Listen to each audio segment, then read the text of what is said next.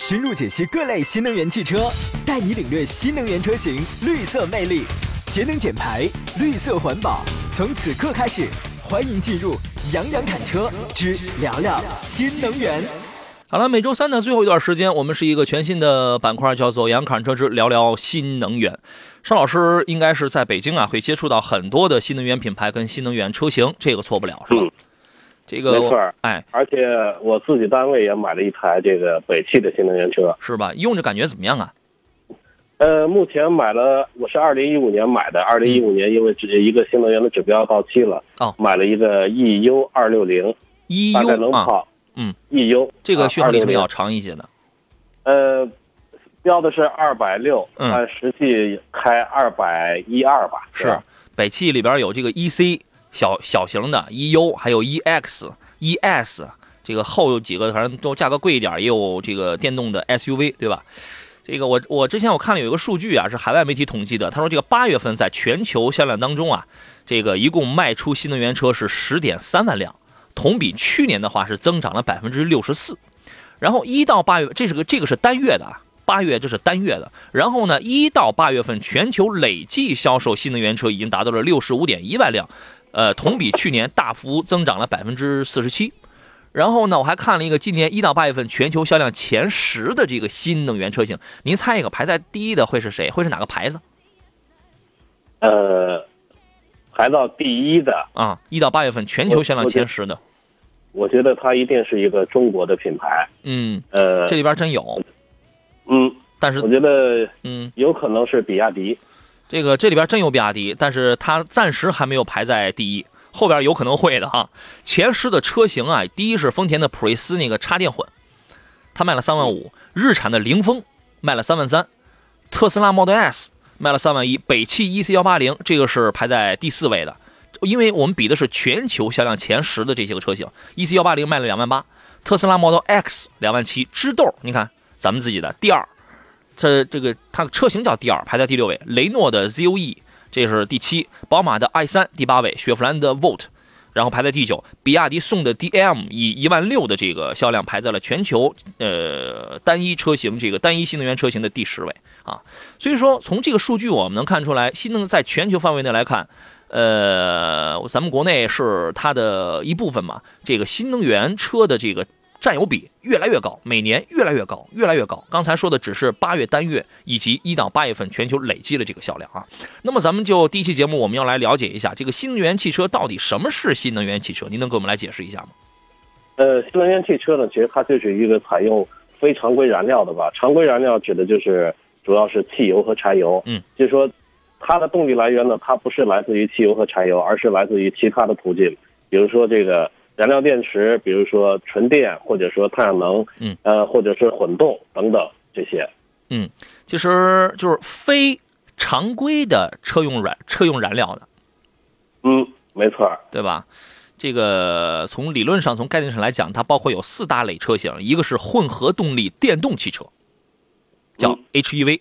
纯电动汽车。其实现在我们一讲新能源，大家都几乎都快把这个新能源跟纯电动画一个等号了，是吧？啊，纯电动汽车这是更是大力普及的，叫 BEV，包括有这个太阳能汽车，这个也属于是纯电动里边的这一类吧。啊，还有燃料电池电动汽车叫做 FCEV，还有其他的一些新能源，这这个都没见过啊。比如有什么，据说有超级电容器、飞轮等高效储能器的这样的这样的汽车啊。这个非所谓非常规的这个车用燃料，指的是除了汽油、柴油、天然气、液化石油气、乙醇、甲醇、二甲醚之外的所有的这些个燃料。所以说，在这里边啊，就是经常有人会想，哎，那我这个油电混的，不是插电混，插电混的车一定属于是新能源，油电混的算不算新能源？呃，混合动力，我觉得油电混它也算是混合动力。嗯比如说像现在我们这个经常见到的混合动力，比如丰田的混合动力、奥迪的，还有大众的等等这些吧。嗯，其实这个它已经是有一个它的驱动方式，不仅仅是来自于燃料，嗯而且还来自于其他的像插电了，或者是呃发动机产生的电能，然后回收以后重新利用，再再来给这个车辆驱动。嗯其实这个它已经改变了这个传统的动力来源，嗯所以我觉得这个也算是新能源。是吧？啊，这个第二个问题呢，我们就要聊聊这个买之啊有哪些好处。您是作为公司用车已经拥有了一台了，咱们不讲那个理论上的东西，您从实际情况，你给我们来分析一下，你当时是看好了哪些方面去买的那个 EU，然后它又给你带来了一些什么样的好处呢？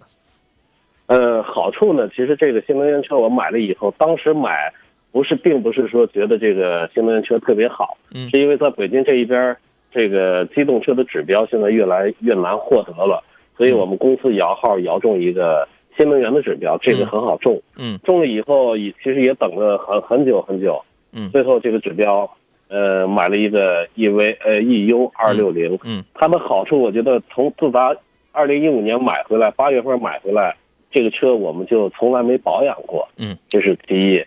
其二呢，就是，呃，从来也没有进行过维修，也从来没加过油，它确实非常的省电。嗯在公司里边装了一个充电桩，呃，每个月呢，从公司的电费来看，几乎它所用的电量几乎是忽略不计的，在公司里。嗯，我记得原来有不是有某品牌做了那个宣传语，就是你加两箱油，我用一年电。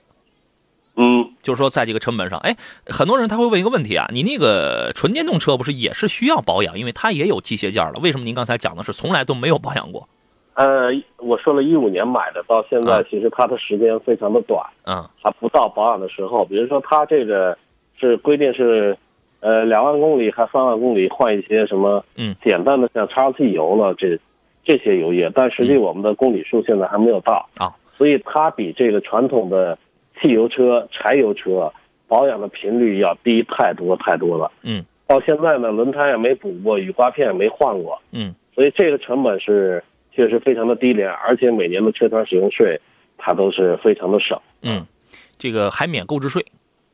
对，当时买车的时候，呃，虽然说免购置税，国家的政府补贴补贴了不少，嗯，但我觉得这个车的价位还是高，因因为为买回来看这个车的档次，它也就值一个六七万、七八万的档次，是吧？但实际的呃实际的售价，我们当时拿下是十五万多。哎，二零一五年的时候呀，那个时候你你这个新能源车出来的确实也不算特别多，对吧？可选的余地并不算特别多。补贴嗯补贴的额度特别的高。是是啊，你说现在啊，哪一个品牌，无论从什么宝马呀、PSA 呀，到任何一个国产品牌，今天我们还说那个江淮 iEV 7S，就是无论是进口的、是大牌的，还是呃这个纯自主的，哪一个品牌，如果现在你没有一个新能源汽车，你没有你没有几个新能源车型的话，都不好意思出来混，嗯，没错。是吧？所以说这就能反映出一些个问题，能反映出一些问题，这个绝对都是未来的趋势。然后再加之现在咱们国内对于这个新能源汽车的政策跟扶持力度是相当的大啊。您能给我们来，因为时间关系，我们这个时间可能比较的紧俏啊，给我们简单来说说吧。现在国家关于新能源汽车的政策的还有这个扶持力度大概是怎么样的呢？